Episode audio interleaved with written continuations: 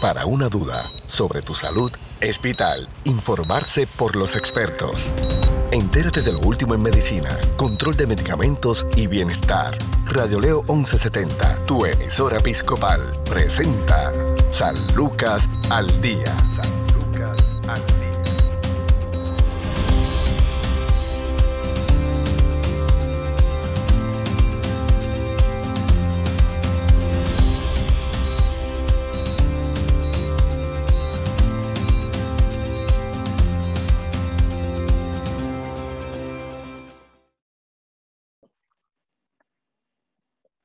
Tal amigos? Les saluda Sandra Torres Guzmán. Esto es San Lucas al Día, un programa del Sistema de Salud Episcopal. Hoy nos acompaña la alergista pediátrica y directora del Departamento de Pediatría del Centro Médico Episcopal San Lucas, la doctora Vilma Velázquez. Saludos doctora, ¿cómo está?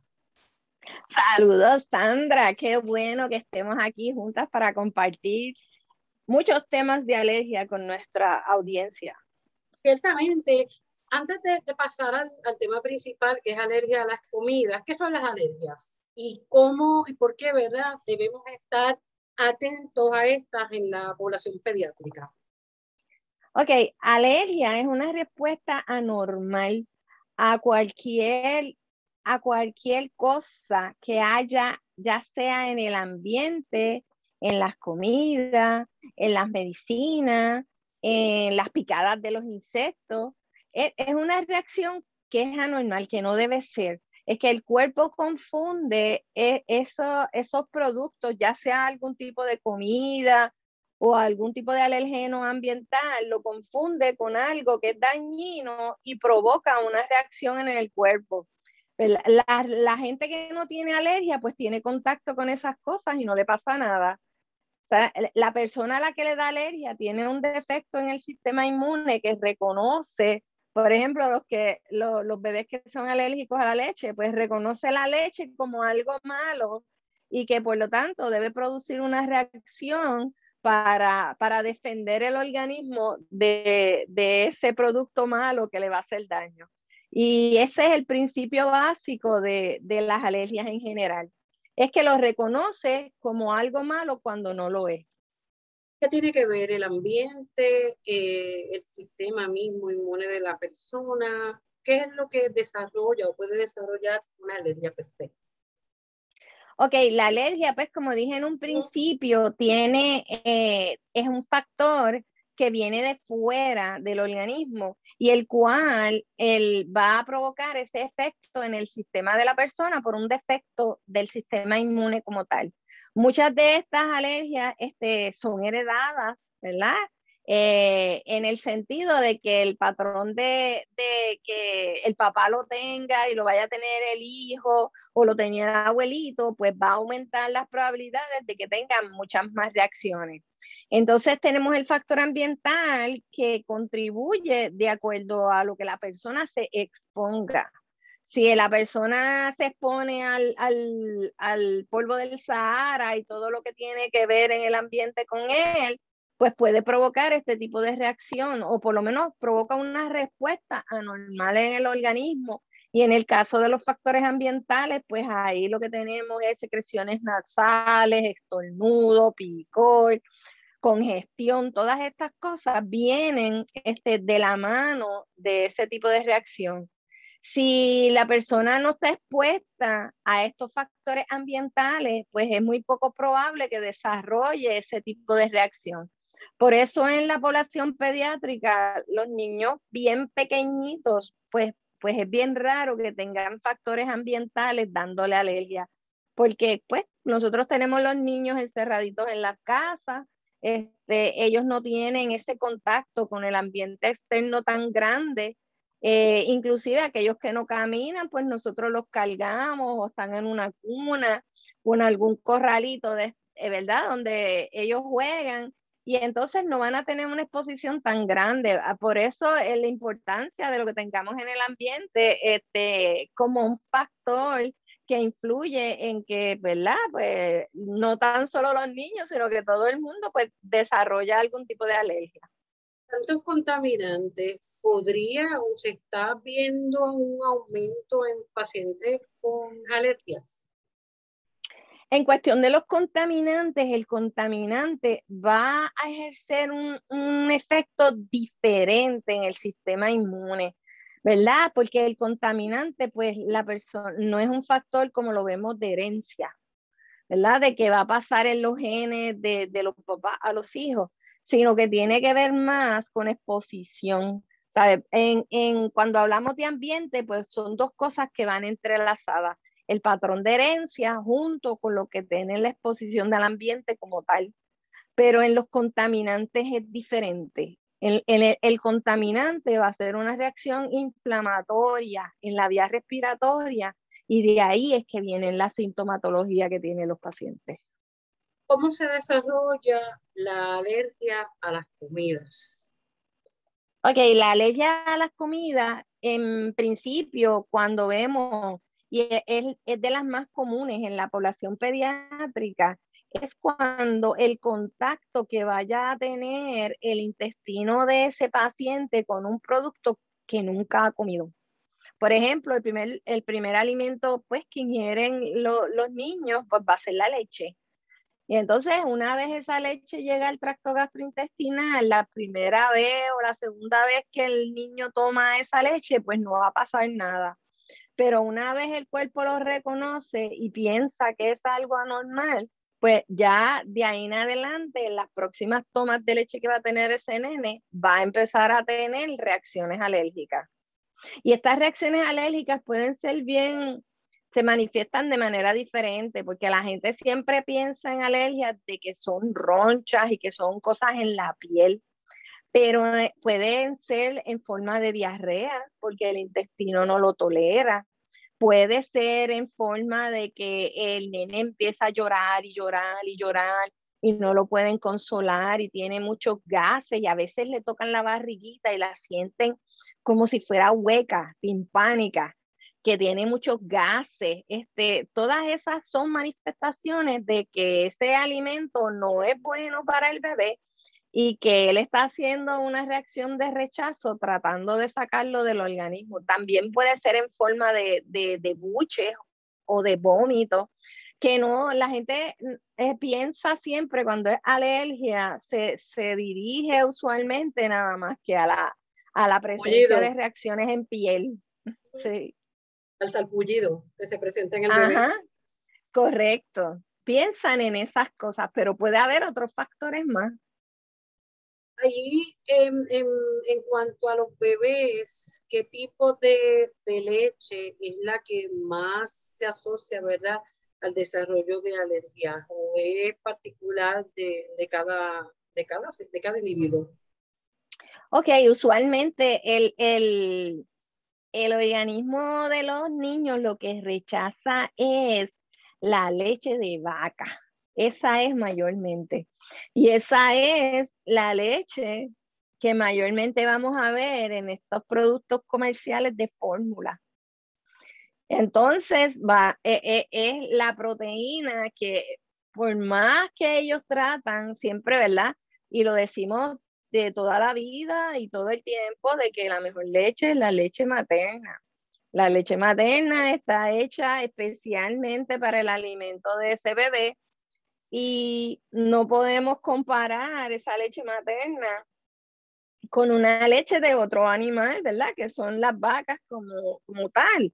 Y que por más que ellos digan que el porciento de, de que se parece, de cuán similar es la leche de vaca a la leche materna, no son iguales. Así que la gran mayoría de los nenes que van a tener alergia y van a tener alergias a las leches son por las leches de vaca todas las, prácticamente todas las leches este, comerciales que vienen eh, como fórmula, como tal, son de proteína de leche de vaca.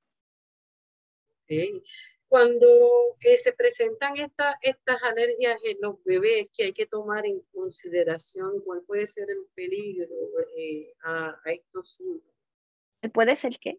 ¿Qué, puede ser, qué peligros pueden eh, tener estos síntomas de la, de la alergia que estén desarrollando los bebés a la leche? Ok, en alergias a la proteína de la leche, como dije anteriormente, pues, pues puede tener este buches, puede tener vómitos, puede tener diarrea, pero pueden tener una reacción bien severa. Y en el caso de un bebé pequeñito, el tener unas diarreas bien profusas pueden llegar a, a tener bebés en deshidratación y pueden provocar shock y, puede tener hasta, yo he visto bebés, ¿verdad? Y en casos bien severos, y gracias a Dios no son tan frecuentes, que pueden irse en un paro cardiorrespiratorio por, por, una, por una reacción alérgica bien, bien severa a la proteína de la leche. La, las alergias eh, desarrolladas desde de, de, bebé pueden ocasionar vulnerabilidad en el sistema respiratorio, es decir, estos niños van a ser asmáticos. No necesariamente van a ser asmáticos, pero ese, tipo de reacción eh, va a activar el sistema inmune en general. El rechazo va del cuerpo entero. Y uno de, de los sistemas que más se afecta es el sistema respiratorio. Así que podemos tener reacciones en el sistema respiratorio como dificultad para respirar, y en algunos casos, pues vamos a ver que bebés que respiran más rapidito eh, o bebés que tienen sibilancias como si fueran asmáticos cuando son bien pequeñitos y eso es bien raro en bebecitos pequeños. Que, que oigamos sibilancias y ese tipo de reacción provocado por, por una ingesta, ¿verdad? De, de, una proteína, pues que el cuerpo no la tolera, como sería una proteína de leche de vaca. Y digo leche de vaca porque esa es la más común de todo pero pueden ser leche de cualquier mamífero, de las leches que hay disponibles, por ejemplo, una que anteriormente se usaba mucho era la leche de cabra. Y pues es, es, es lo mismo, eh, son leches de, de, una especie que no le corresponde, ¿verdad? A los humanos tomar y por eso van a hacer reacciones alérgicas tan frecuentemente. Doctora, recuerdo que cuando se eh, va a introducir los alimentos en los bebés, eh, se hace por colores, ¿verdad? Para ver qué tipo de reacción tiene el niño. ¿Cuál es la recomendación y por, qué se hace esta recomendación? Pues, usualmente se, se, trabaja con aquellos que se piensa que son más fáciles de, de digerir y que el niño los va a tolerar mejor. Y se dice, aunque yo no sé, ¿verdad? cuán cierto o cuánta evidencia tengan al respecto, se empiezan con aquellos que son amarillos. Entonces, dentro de los vegetales amarillos que se introducen, ¿verdad? Cuando vamos a darle comida a los niños, pues tenemos las calabazas, las batatas, las zanahorias. Entonces ya cuando toleran eso, trabajamos con los verdes. Y entonces ahí tenemos pues las habichuelas tiernas, ¿verdad? Mayormente. Y cualquiera de la gama de este tipo de vegetales que sean verdes se van después. Eh, hay otra teoría y esa no la vemos mucho por acá porque eso no es lo que, lo que el libro recomienda que dice que le da los verdes primero porque como los verdes no son los verdes no son tan dulcecitos o que tienen ese sabor medio dulzón que tienen la batata y las zanahorias y las calabazas, pues que una vez se come los que son amarillos y saben dulcecitos que no van a querer los verdes, pero esa teoría pues no es la que recomendan los pediatras como tal. Ok, en cuanto al huevo, eh, ¿Cómo, es, cómo debe ser ¿verdad? La, la, alimentación, cuándo se le debe introducir y qué tipo de alergias, si alguna, eh, pudieran entonces presentar? Ok, huevo usualmente se introduce cerca del año de edad. Eh, porque usualmente pues tenemos, ¿verdad? El bebé pequeñito pues nada más bebe leche y no tolera otra cosa, ¿verdad? Que el organismo está acostumbrado a digerir eso. Y una vez pasamos de, de, la leche, pues empezamos ya entre los cuatro a los seis meses a introducir otro tipo de alimento, ¿verdad? Que no es leche. Y después que terminamos con los vegetales como tal, y en alguna gente recomienda dar cereales, en ese aspecto ya están listos como para cerca del año la, una proteína más fuerte como, la como sería la proteína del huevo. Entonces el huevo, este, ¿verdad? Se divide y todo el mundo lo sabe, tenemos la clara y tenemos la yema. Eh, la gente erróneamente piensa que la, que la clara es más benigna y le dan clara primero y si toleran la clara, le dan yema. Y debería ser al revés, porque donde están las proteínas que más alergias dan, van a estar en la clara del huevo. Y esa eh, tiene, a ver, yo creo que tiene casi tres veces más eh, proteínas que producen alergia que la yema del huevo. Pero en contexto, la mayor parte de los niños, ¿verdad? No son alérgicos al huevo y lo toleran bastante bien. Y se les da un huevito hervido, si yo hiervo ese, ese, ¿verdad? Ese huevo bastante para, para, ¿verdad? Para que esté bien cocido, para que esté bien cocido, muchas de las proteínas que tiene, este, pierden como, como la naturaleza como tal, que los lleva a ser alérgicos y hace que lo toleren mejor. Ok, entonces, eh, hablando ¿verdad? de otros alimentos que pueden ocasionar alergia según la, las edades, doctora, ¿qué es lo más frecuente? Ok, ya una vez pasamos de la etapa de huevo, hay una, una línea nueva de, de introducción de alimentos y es un alimento que es una fuente de proteína muy buena, que es el maní. Y usualmente en nuestra cultura y en la cultura norteamericana eh, le tienen como cierto respeto al maní, específicamente a la mantequilla de maní. Y la, como dije, la mantequilla de maní eh, es un alimento que tiene un, un, por ciento, un porcentaje de proteína bien alto y es sumamente nutritivo y saludable. Pero eh, se, se tenía mucho miedo porque las alergias al maní son muy, muy peligrosa. Así que no se le daba este maní en forma de mantequilla de maní a bebés, ¿verdad? Que tuvieran menos de un año. Eh, y si había historial de alergia en la familia, pues no se le daba hasta los dos o los tres años, ¿verdad? Pensando en ese aspecto. Pero luego de evaluar otras culturas donde le dan la mantequilla de maní a bebés ¿verdad? Antes del año y ven que en esos sitios no hay casi alergias a la mantequilla de maní, se dieron cuenta de que es importante que se le dé este producto antes del año para que el niño lo tolere bien y las probabilidades de hacer alergia pues van a bajar.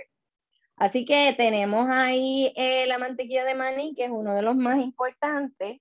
Ahora, si tienen alergia al maní, pues ese, como dije, es uno de los más peligrosos porque en, los casos donde hay niños alérgicos a esta proteína, esta proteína es tan y tan potente que el niño no se la tiene que comer para que le dé alergia. Con quien alguien al lado de él se la esté comiendo, puede darle una reacción alérgica que le cierre la tráquea y lo tire en dificultad respiratoria y en una reacción sumamente severa que hay que correr con ese niño para el hospital.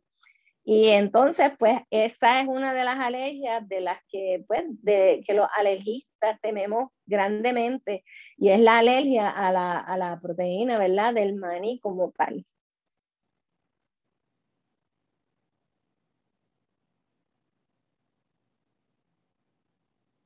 En términos, de lo que, en términos de lo que puede ser también el trigo, ¿qué tipo de alergia puede eh, causar?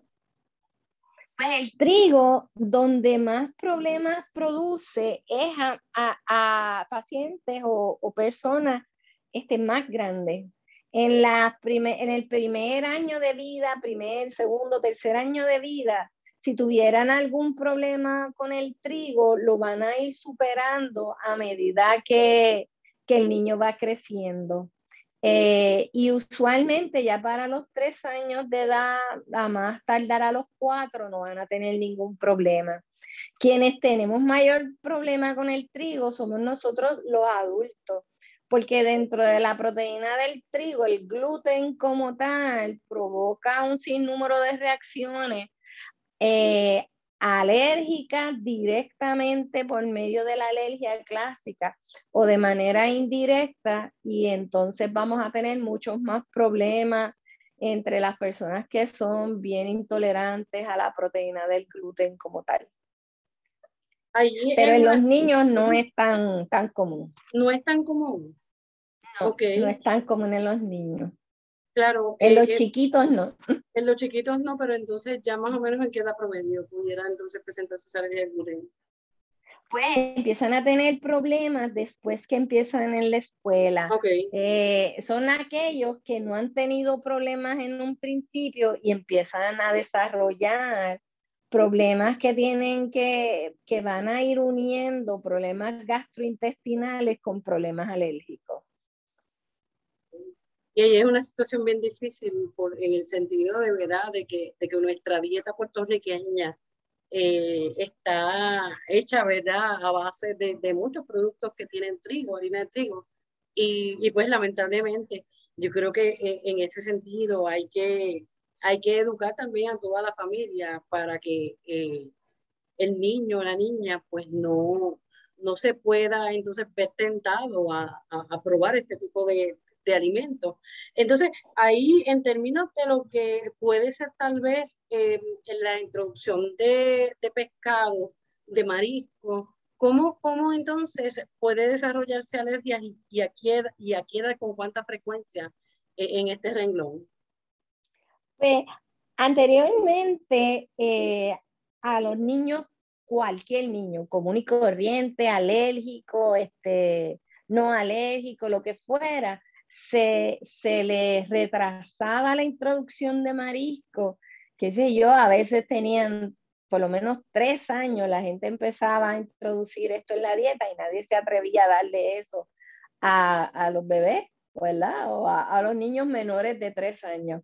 Pero esto ha ido cambiando y se ha, se ha estado introduciendo en la dieta este, de, lo, de la población pediátrica cerca del año de edad, que ya se sienten cómodos, que pueden comer y que no han tenido reacciones alérgicas, pues le, le van introduciendo el pescado y, pues, y hasta los mariscos también. Y si ese paciente, ¿verdad? Si ese bebé no tiene ningún problema de alergia, ¿verdad? Que diga que pueda haber algún tipo de reacción, lo va a tolerar muy bien y no debe haber problema. ¿Qué tipo de pescado, qué tipo de marisco no se le debe dar nunca a un niño? En, en, realidad no tiene que ver tanto con la alergia al producto como tal, sino al tipo de, de, marisco o al tipo de pescado. Hay que tener mucho cuidado con las espinas, con los pescados. Por eso le digo que, que serían otros factores lo que vamos a considerar. Y lo otro también es cómo se preparan.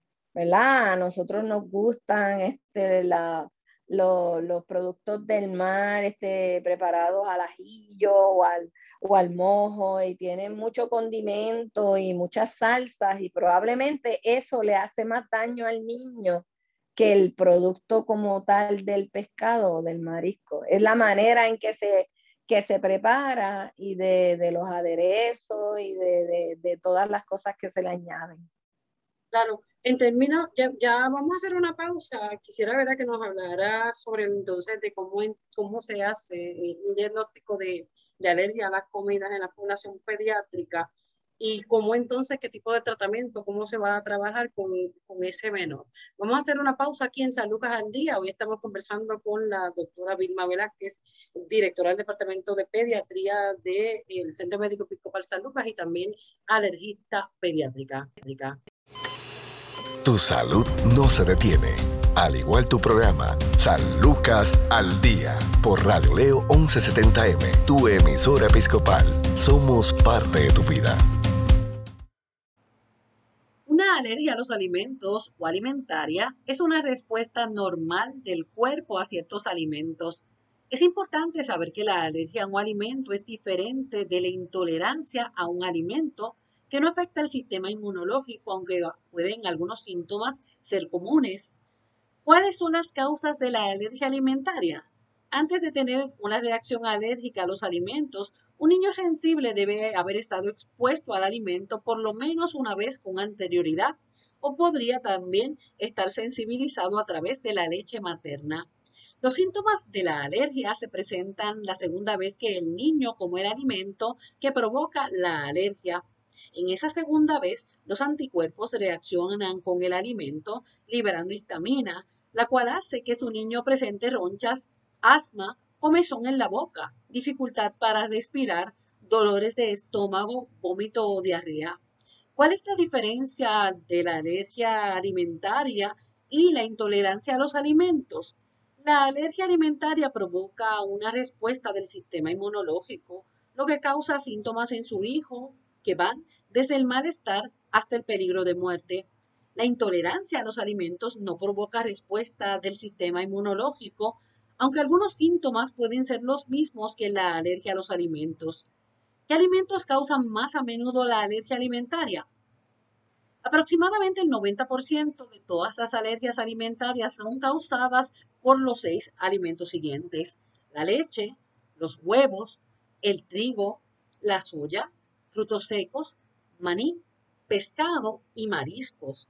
Los huevos, la leche y el maní son las causas más comunes de las alergias alimentarias en los niños, incluyendo también el trigo, la soya y los frutos secos. El maní los frutos secos, el pescado y el marisco normalmente causan las reacciones más severas. Cerca de 6% a 8% de los niños tienen alergias alimentarias. Aunque la mayoría de los niños superan con la edad sus alergias, la alergia al maní y a los frutos secos puede ser parte para toda la vida. ¿Cuáles son los síntomas de la alergia alimentaria? Los síntomas alérgicos pueden empezar desde los minutos siguientes hasta una hora después del consumo del alimento. A continuación, se enumeran los síntomas más comunes de la alergia alimentaria. Sin embargo, cada niño puede experimentarlo de una forma diferente. Los síntomas pueden incluir vómitos, diarrea, cólicos, sapullido, tumefacción, eh, entre otros, la comezón e hinchazón de los labios, la lengua o la boca, comezón o opresión en la garganta, dificultad para respirar, respiración sibilante, presión sanguínea baja. De acuerdo con el Instituto Nacional para la Alergia y las Enfermedades Infecciosas, no se necesita mucha cantidad del alimento en cuestión para provocar una reacción severa en las personas muy alérgicas. De hecho, cantidades tan pequeñas como un grano de maní puede causar una reacción alérgica en individuos que tienen alergias severas. Los síntomas de la alergia alimentaria pueden parecerse a los de otras condiciones o problemas médicos. Siempre consulte al médico de su hijo para obtener el diagnóstico. No existe ningún medicamento para prevenir la alergia alimentaria. El objetivo del tratamiento es evitar los alimentos que provocan los síntomas después de visitar al médico de su hijo y descubrir a qué alimentos es alérgico su hijo. Es muy importante evitarlos y otros similares pertenecientes al mismo grupo. Si usted está amamantando a su bebé, es importante que evite en su dieta los alimentos a los que a su hijo es alérgico pequeñas cantidades del alimento al que es alérgico su hijo pueden llegar a que el niño a través de la leche materna tenga alguna reacción. Es importante también dar vitaminas y minerales a su niño si no puede comer ciertos alimentos. Consulte el tema con el pediatra. Para los niños que han tenido una reacción grave al alimento, el médico de su hijo puede prescribir un botiquín de emergencia que eh, contenga epinefrina, la cual ayudará a detener los síntomas de las reacciones graves. Algunos niños, bajo la supervisión de su médico, pueden tomar ciertos alimentos de nuevo tres a seis meses después para ver si el niño ha superado la alergia al crecer. Muchas alergias pueden durar poco tiempo en los niños y el alimento podría ser tolerado después de los tres o cuatro años de edad. Las alergias a la leche y la soya generalmente se observan en los bebés y niños pequeños.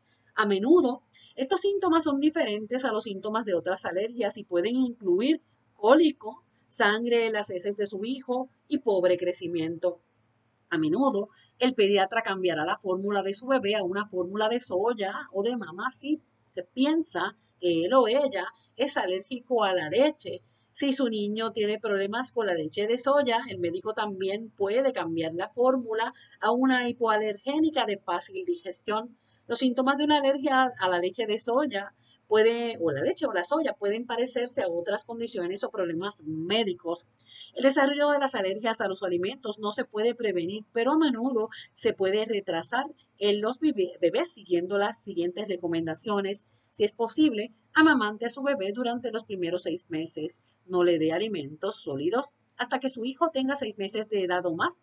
Evite la leche de vaca, el trigo, los huevos, el maní y el pescado durante el primer año de la vida de su hijo. Si un niño tiene uno o más alergias a los alimentos, cenar afuera puede parecer un desafío. Sin embargo, es posible tener una experiencia gastronómica saludable y satisfactoria. Solo requiere un poco de preparación y perseverancia de su parte. Esto es San Lucas al Día. Informarse sobre el cuidado de tu salud es sentirse seguro. Continúa su programa de especialistas, San Lucas al Día, también a través de radioleo1170.com.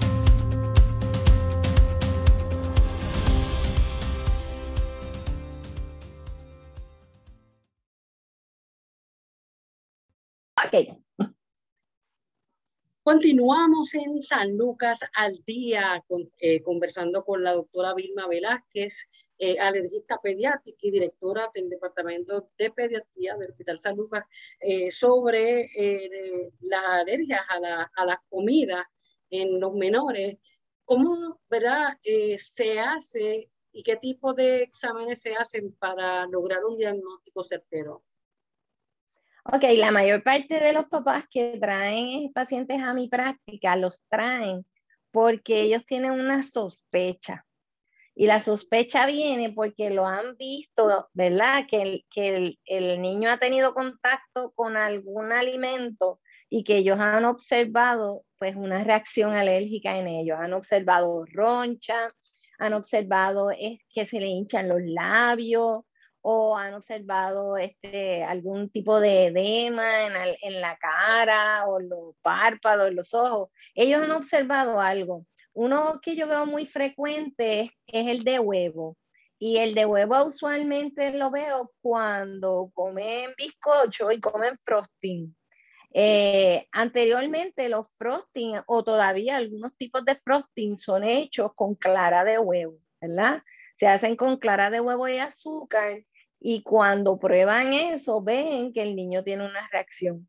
Y eso, al verlo de esa manera, el papá ya sabe qué fue lo que pasó y no tiene que volver a pasar, ni tiene que decir, vamos a, vamos a ver que él coma frosting otra vez, a ver si le da la reacción, porque eso es muy peligroso, ¿ves? Eh, así que esa es la, la, es la clínica, es el, lo que ve el papá, la reacción que tuvo el paciente cuando ingirió algún tipo de alimento o cuando comió nueces o cuando comió algún producto que tiene soya cosas así por el estilo, va a ver que tienen, que tienen la reacción. O tengo a veces bebés que han sido lactados, qué sé yo, el primer año de vida y los papás, la mamá va a trabajar y quiere que el bebé tome otro tipo de leche y cuando le introduce la leche de vaca, pues va a ver la reacción. Eso es la clínica que el papá me trae y es la manera más fácil de diagnosticar esto. Una vez ellos vienen a mi oficina y yo veo eso, yo envío, yo tengo la, la, yo puedo hacer pruebas de alergia y puedo hacer pruebas de alergia de dos maneras. Puedo hacer pruebas de alergia en sangre, donde se le saca una muestra de sangre, digo, pues vamos a buscar proteína de leche de vaca, por dar un ejemplo, en la sangre de ese bebé a ver si tiene alergia y si tiene el alergeno, ¿verdad? Si tiene anticuerpos como tal para detectarlo, o proteína de huevo, este, o proteína de maní. Cualquiera de esas se va, se va a buscar y se puede hacer en un laboratorio en una muestra de sangre. La manera más efectiva de hacer esto es el otro método de detectar la prueba de alergia, que es hacerlo en, en vivo en la oficina.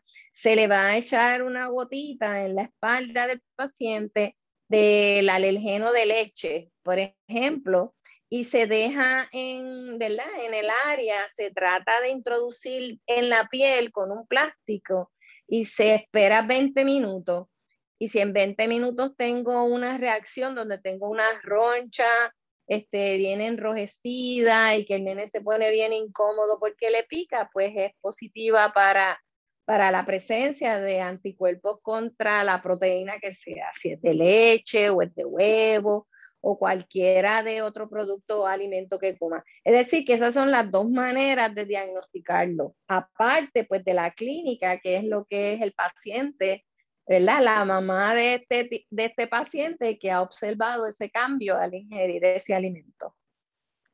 Ok. Estas alergias eh, no desaparecen cuando ya el niño eh, va creciendo. En, la mayoría de estos alergenos, de estas cosas que pueden producir alergia, eh, cuando el 85, 90% de los pacientes van a perder esta alergia para los 3 a 4 años. Yo usualmente le digo a los papás que cuando ese niño vaya a la escuelita, a un, a un kinder o algo así, van a ver que, las cosas van a ir mejorando y poco a poco él va a ir tolerando este tipo de alimentos. Ahora, hay algunos a los cuales pues no va a, ¿verdad? No lo va a superar como tal. Y estos son pues al maní, por ejemplo, y a mariscos. Si en algún momento le dieron mariscos y tiene alergia, pues estas, estas no se van a superar a medida que pase el tiempo. Mientras que en las otras, como le dije, casi un 90% se van a recuperar. Siempre va a haber pues como un 10% que a veces recuperan algo para los 8 años por ahí, pero va a haber un por ciento que se van a quedar con esa alergia, ¿verdad? Hasta que sean adultos. Ok.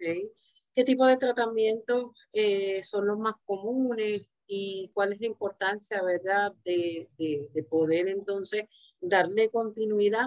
¿Cuándo es necesario darle tratamiento y cuándo no?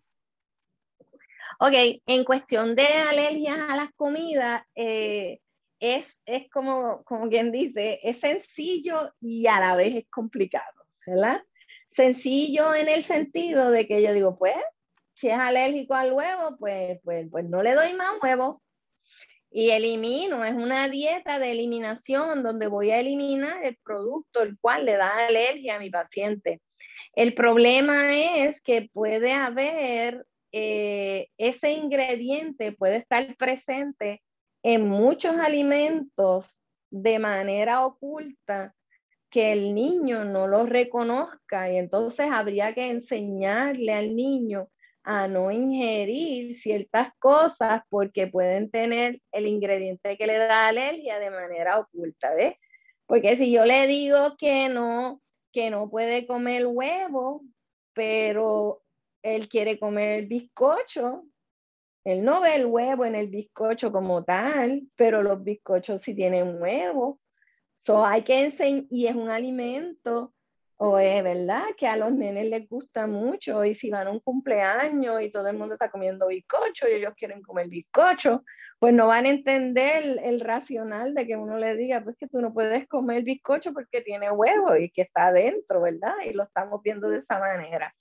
Así que eh, en ese aspecto, poder entrenar un nene a veces es un poquito más, más difícil, ¿verdad? Eh, aunque los nenes, si uno los los educa bien, ellos, ellos obedecen y pueden y tienen mucho más éxito a veces que los adultos, que a veces dicen, ay, yo me lo como, olvídate que no hay problema con eso. Pero los, nenes, pues yo puedo educarlos un poquito más en ese aspecto, pero, pero tengo muchos problemas, por ejemplo, en, como digo, en los bizcochos, con el huevo, en cuanto a la leche, que quieren comer chocolate y la mayor parte de los chocolates tienen base de leche. Y entonces no es tan solo que te comes el chocolate, sino que ese chocolate va a tener leche, él no la ve. ¿Ves? Que si está buscando que dónde está la leche, yo no la veo y se come chocolate, ¿verdad? E, e, ese es el problema mayor, pero en realidad es eliminar el alimento y ya. ¿Ves? Que no, pues no come huevo y lo que hacemos es que no come huevo por un periodo de tiempo y en ese periodo de tiempo es como que el sistema inmune se va olvidando de que él reaccionó, ¿verdad? Por decirlo de una manera simple, va olvidándose de que él reaccionó contra huevo y va a llegar el momento en que él se come el huevo y no va a tener ninguna reacción, que es cuando llegue, como dije, a kinder, a primer grado.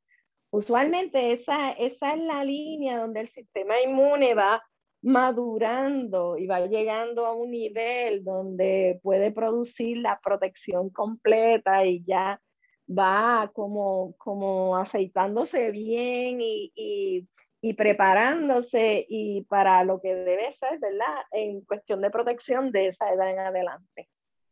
Es como la alergia a las carnes. A la carne. Mm, pregunto porque la, la, hija de, de, una buena amiga, no vive en Puerto Rico, me comenta, pues su hija es vegana pero no por, pues ahora porque está de moda también, hay muchas personas que eh, decidieron limpiar su cuerpo y pues no comer nada de carne ni nada relacionado a, a, ningún animal. No es tan solo ver eh, la, la, cuestión de la dieta vegetariana, pues que hay algunos que introducen huevo, leche, todo eso, pero ella es vegana. Y le pregunto desde cuándo, y pues me comenta que de niña empezó a, presentar, eh, no toleraba las carnes. Eh, ¿Es lo mismo la intolerancia a la comida que la alergia? No, no es lo mismo, no es lo mismo, porque intolerancia tiene más que ver con el sistema gastrointestinal. ¿Verdad? ¿Hay, ¿Hay algún problema en el sistema gastrointestinal que le impide eh, digerir eh, ese tipo de alimento y que el, pues, el propio intestino como que los rechaza. Y entonces eso es un tipo de intolerancia que en algunos momentos se identificó como una alergia, pero no una alergia clásica, como la que hay la presencia de anticuerpos en contra, por ejemplo, de la carne de cerdo o de la carne de res, pero son bastante raras son bien, bien raras. Tanto en la población pediátrica como en los adultos son muy raras. Son muy raras las alergias a, las carnes blancas. En, cuestión de, de, de, frecuencia, es más frecuente ver eh, alergia a la carne de cerdo y después a la carne de res. Y entonces, en último lugar, sería a las carnes de pollo o de pavo. Así que es bien interesante, bien interesante el tema y hay que estar atento. Eh, pues, pues, no es lo mismo que, que el niño sea, eh, como decimos, tiquismiquis, que no quiera comer la mayoría de las cosas, porque también de que los hay, los hay, de eso podemos hablar más adelante también, cómo puede entonces eh, esa situación afectarle o simplemente es que el cuerpo le está enviando algún tipo de, señal o María, pero sobre eso podemos hablar en otra ocasión. Le agradezco, doctora, eh, como siempre, su tiempo, la doctora Vilma Velázquez, para poder eh, acceder a sus servicios, obtener más información, ¿a dónde podemos llamar? Ah, pueden llamar este, aquí a San Lucas, el número que tengo acá en mi oficina es el 787-232-8025. 232-8025. Muchas gracias y bendiciones, doctora. Igual para ti, Sandra. Amén. Gracias a la legista pediátrica y eh, directora del Departamento de Pediatría de San Lucas, la doctora Vilma Velázquez. Hasta aquí esta edición de San Lucas al día. Recuerde sintonizarnos de lunes a viernes de 1 a 2 de la tarde por aquí, por Radio León 1170M, Radio León 1170.com y además puede buscar eh, estos programas a través de podcast en las aplicaciones de Anchor y Spotify, entre otras. Bendiciones. Si desea más información sobre su programa San Lucas al Día, puedes encontrarnos en Facebook, Radio Leo 1170M o en Centro Médico Episcopal San Lucas. Haga sus anotaciones y conéctese con su programa San Lucas al Día.